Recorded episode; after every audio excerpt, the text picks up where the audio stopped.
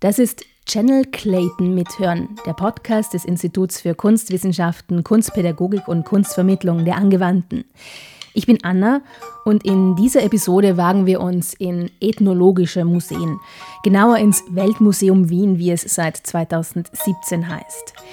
Wie kann man heute Gegenstände ausstellen, die vor Jahrhunderten nach Österreich gekommen sind und das in 99 Prozent der Fälle auf nicht legalem Weg?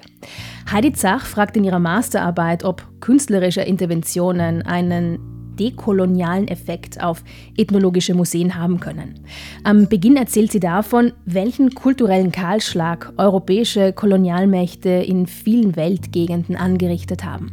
Dadurch, dass man eben äh, Gegenstände Menschen wegnimmt, meist gewaltsam, wird ja eben nicht nur ein Gegenstand weggenommen, sondern da wird eigentlich eine komplette Kultur ähm, weggenommen oder zumindest das, was dieses äh, Objekt transportiert an Kultur.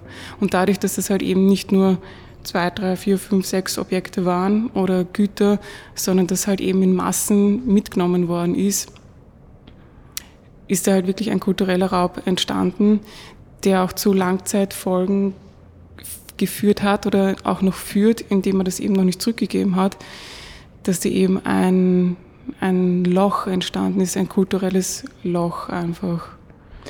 Weil so Objekte ja Träger sind von, von Geschichte oder Geschichten. Genau, ja.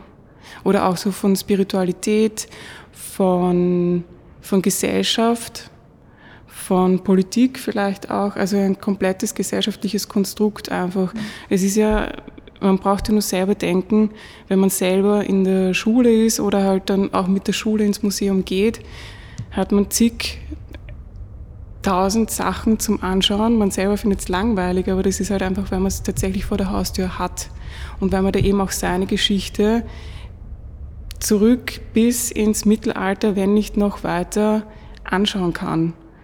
Und das können, das kann man, ist aber international nicht so der Fall, dass das überall gleich wäre. Also da herrscht halt dann schon ein, ein großes Ungleichgewicht. Und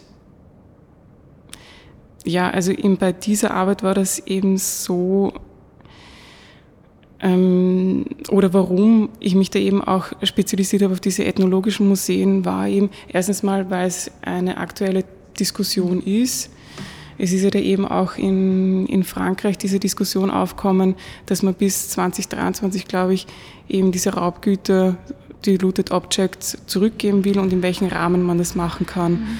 Und da ist auch ein Bericht von der ähm, Benedikt Savoy und Felvin Saar ähm, geschrieben worden. Auf Deutsch heißt das äh, Zurückgeben über die Restitution afrikanischer Kulturgüter. Und da kommt im Prinzip auch eine Sache raus, nämlich äh, die Lösung oder halt das, was man machen kann, ist eben umfassende Restitution. Mhm. Warum? Weil das quasi eben das Narrativ vervollständigen wird. Ja, das sind im Prinzip ja alle Objekte, die da drin sind, aber ja, ein Teil oder eben ein Looted Objects, wo halt immer wieder ähm, Streitigkeiten oder halt, sagen wir, Diskussionen. Ne? Also man mhm. tauscht sich ja aus, international aufkommen, ist diese mexikanische Federkrone. Mhm. Das ist so ein Aushängeschild, oder?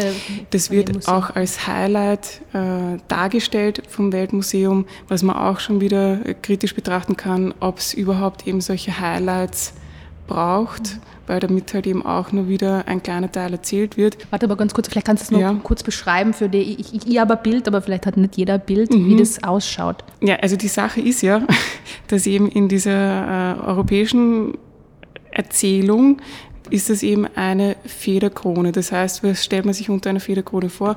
Ein Teil, was auf dem Kopf sitzt, das hat sehr lange grüne Federn und um dieses Kopfband herum sind so goldene Plättchen herum angebracht.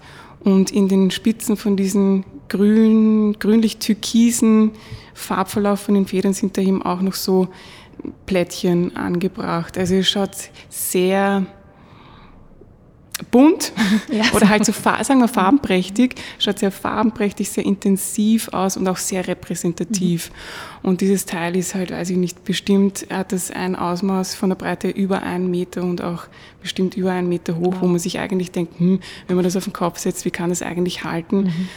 Aber gut. Und tatsächlich ist es so, dass ja nicht einmal sicher ist, dass das überhaupt ähm, eine Krone war mhm, oder ist. Ob es überhaupt getragen wurde. Mhm. Ob es überhaupt getragen wurde, von wem das überhaupt mhm. ist. Einerseits wird erzählt, dass das einem Herrscher gehört hat, also eben auch dieses europäische Narrativ, man hat diese Bevölkerungsgruppe besiegt, man hat die Krone mitgenommen. Mhm. Und das ist jetzt eben das Zeichen dafür, wir herrschen über die. Und dann ist aber das Narrativ aufgekommen, naja, es muss nicht unbedingt ein Herrscher gewesen sein, es könnte auch ein Priester sein, mhm. vielleicht war es auch gar nichts davon. Nichtsdestotrotz, es wird damit eine Geschichte verbunden, vor allem in Europa, und das hat sich ja natürlich über international ausgebreitet. Und die äh, Mexiko hätte halt gern diese, dieses Teil, was auch immer das sein soll, sollte man vielleicht auch besser erforschen, zurück. Und äh, also das Weltmuseum stützt sich halt darauf, dass äh, es den Habsburgern geschenkt worden mhm. ist. Ah, okay, geschenkt. Ja, geschenkt. Und zuerst war sie auch auf Schloss Ambras und dann weitere Stationen. Und äh, sagen wir so, es ist, gar, es ist schon seit Ewigkeiten gefühltermaßen in Österreich. Und es lässt sich aber gar nicht mehr so gut zurückverfolgen, wo das jetzt eigentlich herkommt, so wie es halt eben sehr oft ist.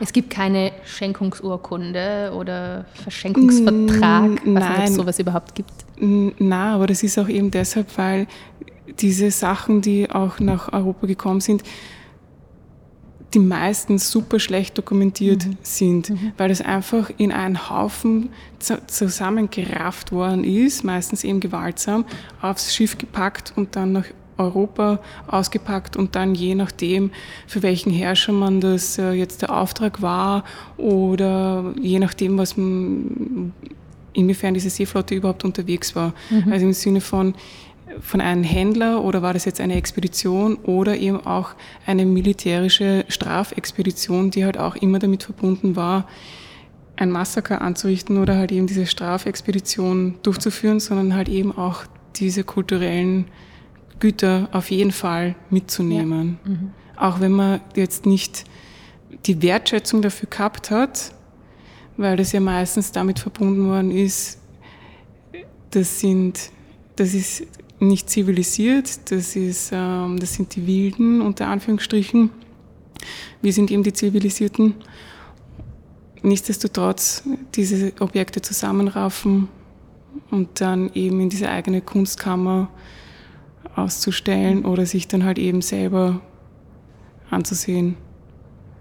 Und Mexiko, sagst du, fordert das zurück oder hätte es gern wieder? Hätte gern wieder dieses mhm. Stück? Und was ist so die Argumentation vom Weltmuseum? Was sagt das Weltmuseum dazu? Am Anfang hat es eben geheißen, na, eben weil es geschenkt ist, mhm. ist es in Ordnung, dass es eben da ist. Und nachdem das aber gar nicht belegbar ist, ob das jetzt geraubt ist, geschenkt oder was auch immer, also ich meine, unterm Strich ist es halt eben ein looted Object.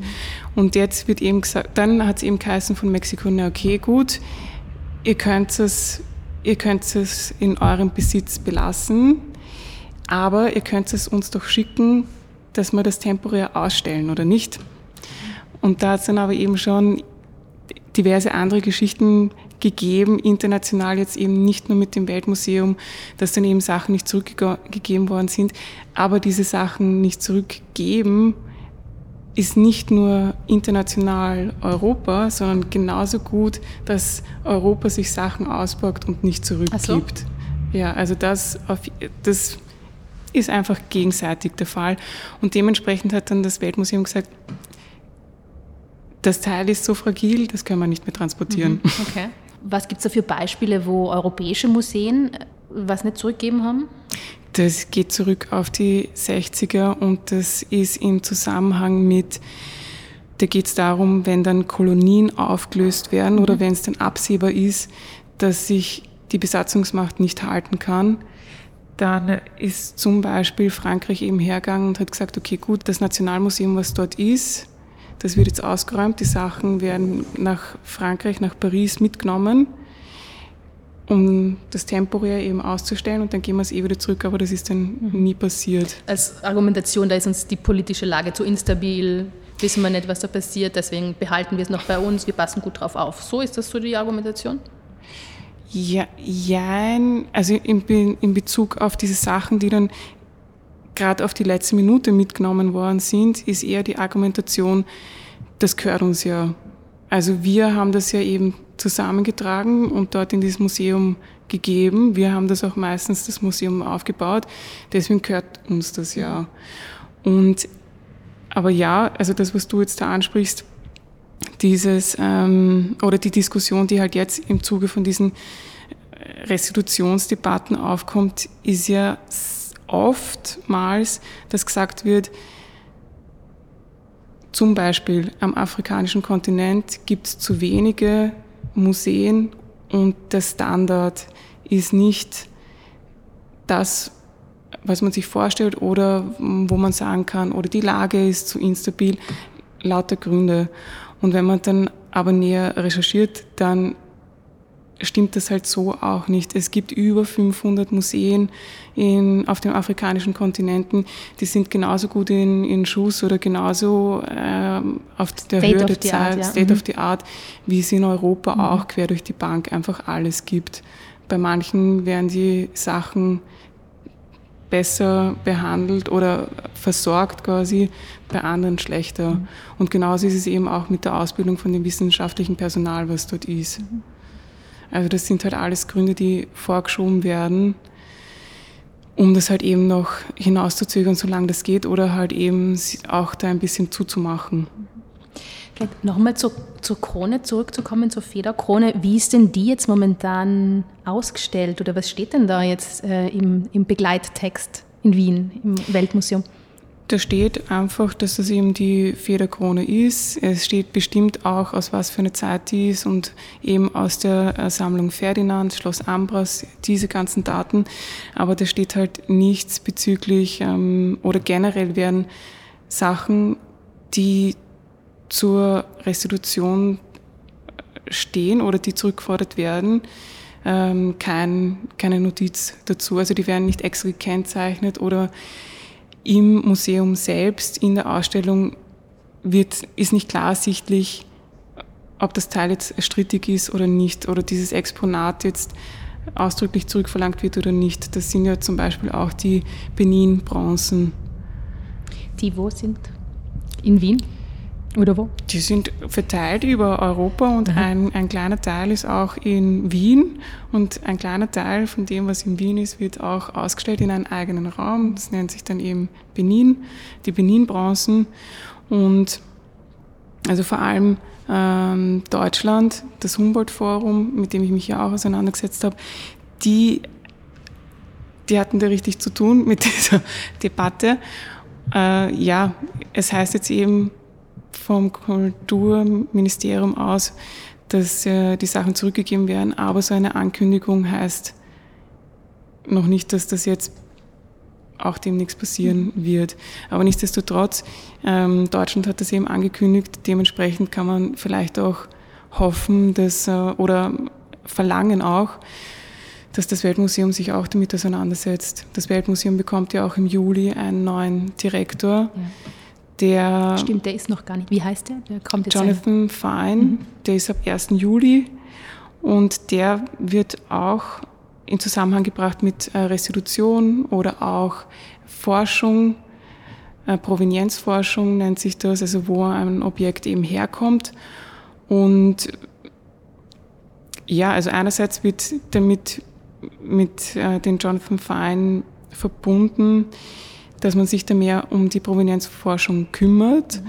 aber auch, dass da eben auch die äh, Restitution mehr in Gang kommt.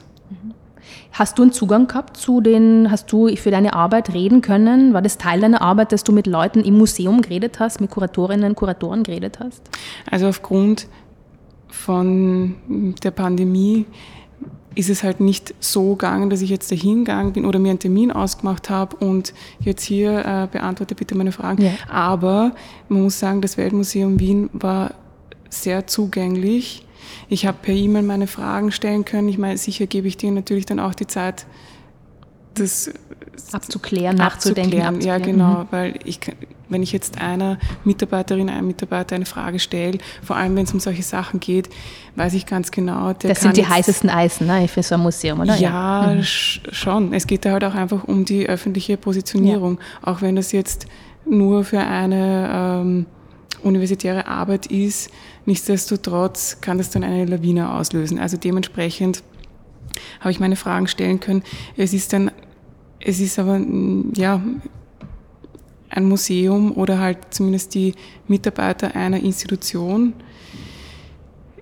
sind natürlich dann eher der Ansicht, es sind halt eben sehr viele Stücke angekauft worden, geschenkt worden und dementsprechend es gibt rechtmäßig da. Es gibt natürlich eben äh, Raubgüter, die gehen wir auch zurück, das ist kein Problem, aber die müssen wir halt erst finden durch Provenienzforschung. Weißt du was drüber? Hat das Weltmuseum jetzt in der, weiß man was drüber, wie viel sie schon Stücke zurückgegeben haben in ihrer Geschichte? Also ich hätte jetzt zumindest keinen Bericht gefunden, wo es darum gegangen ist, okay, hier, bitte hier, weil das wird ja natürlich auch medial sehr gern äh, aufgebauscht und dann noch ähm, eine Show draus gemacht, wenn man eben Sachen mhm. zurückgibt. Das war bisher, soweit ich da gesehen habe, nicht der Fall. Ich kann mich irren, das weiß ich jetzt mhm. nicht genau. Ja, aber ansonsten, das Zurückgeben ist ja keine Aktion, sondern das ist ja ein Prozess, der sich über Jahrzehnte ja. hinziehen kann. Also dementsprechend aber es gibt ja jetzt auch einen äh, recht neuen Film über das Weltmuseum Wien, das heißt ein Museum im Wandel. Und da geht es eben auch um diese neue Positionierung vom Weltmuseum Wien. Das wird da begleitet von der Schließung bis zur Wiedereröffnung, mhm. also diese Phase 2014 bis 2017. Und da sieht man, da werden auch die Mitarbeiter begleitet und auch wie Sachen restauriert werden, sieht man da. Und die Regisseure reden da ja auch mit den Mitarbeiterinnen und Mitarbeitern. Und da erkennt man ja auch eine, nicht nur eine Passion für den Beruf an sich, mhm. sondern halt auch so eine richtige Verbundenheit und auch wie diese Sachen wertgeschätzt werden. Das ist auf jeden Fall da. Mhm. Aber da erkennt man halt eben auch, dass es für diejenigen, die damit halt jeden Tag zu tun haben, natürlich nicht einfach ist, dann zu sagen, ja, kein Problem, ich gebe das jetzt ab oder ich gebe das quasi in fremde, unter Anführungsstrichen fremde Hände, auch wenn das genauso äh, qualitativ äh, wäre, wo man, wo man das dann eben hingibt. Und gerade deshalb, wenn man dann halt eben, wenn man selber mit Sachen so zu tun hat, und dann eben so einen eingeschränkten Blick hat oder auch zu nahe ist einfach mit diesen ganzen Geschichten, ist dann halt eben wichtig, diese, einen Blick von außen reinzuholen oder eine Aufarbeitung, eine Kritik, aber auch eben eine Auseinandersetzung mit der Sammlung, die man eben hat. Mhm. Und da habe ich dann eben als Beispiel eben kritische Künstler und Künstlerinnen genommen, die dann eben mit ethnologischen Museen zusammenarbeiten. Mhm. Gibt es da Beispiele auch in, für Wien, fürs Weltmuseum? Ja, also, also das Weltmuseum Wien hat sich ja dann gleich, ähm, wie gesagt, neu aufgestellt. Die haben sich auch Marketinghilfe genommen, so wie halt jetzt auch die meisten ethnologischen Museen.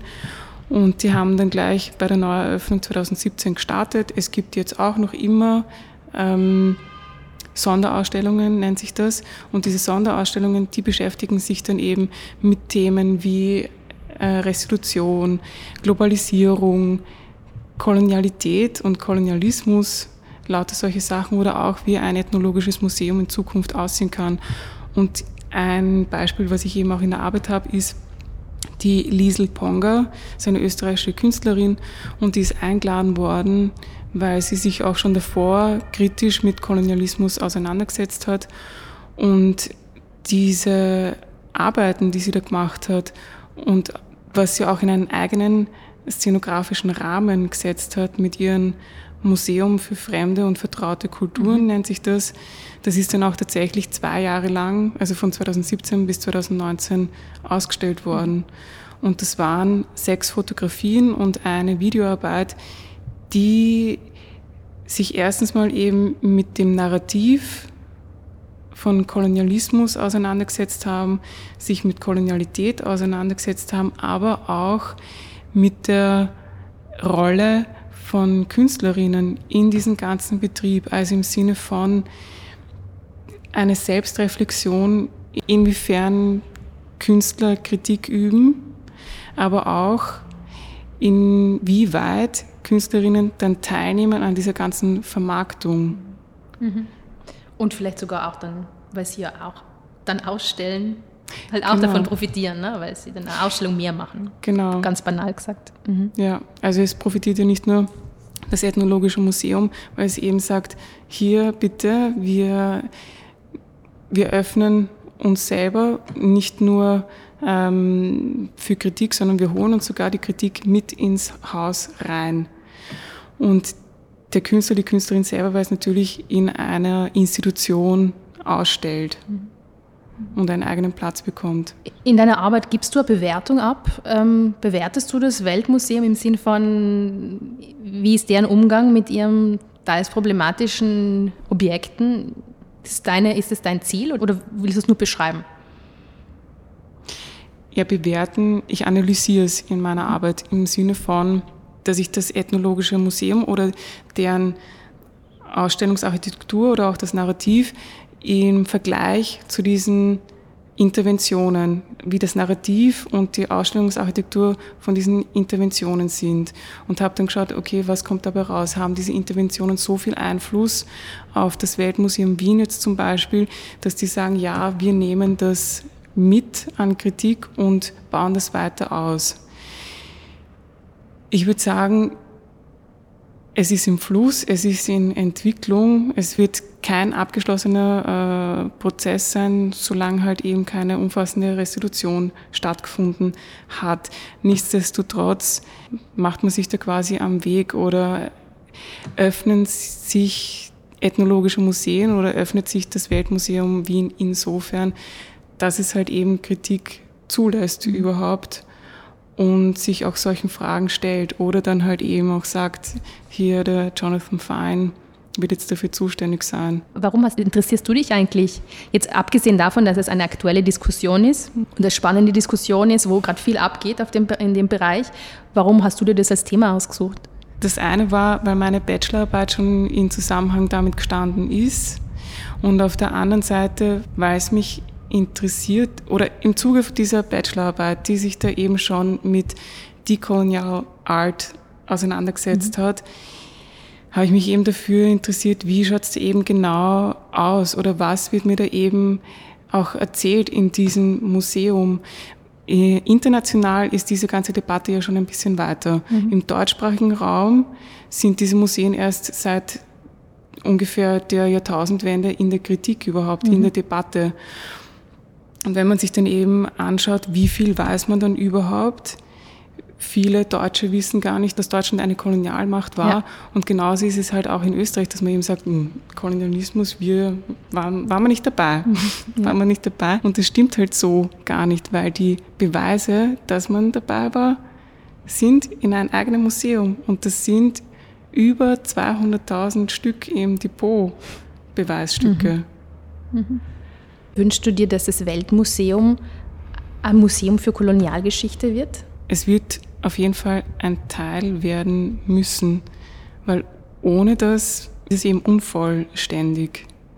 Mir ist schon klar, dass das jetzt nicht äh, sonderlich sexy ist, dass da die Leute angerannt kommen, aber nichtsdestotrotz wird es ein Teil werden müssen, um das einfach ganzheitlich vielstimmig, wie es immer so schön heißt, und multiperspektivisch zu erzählen.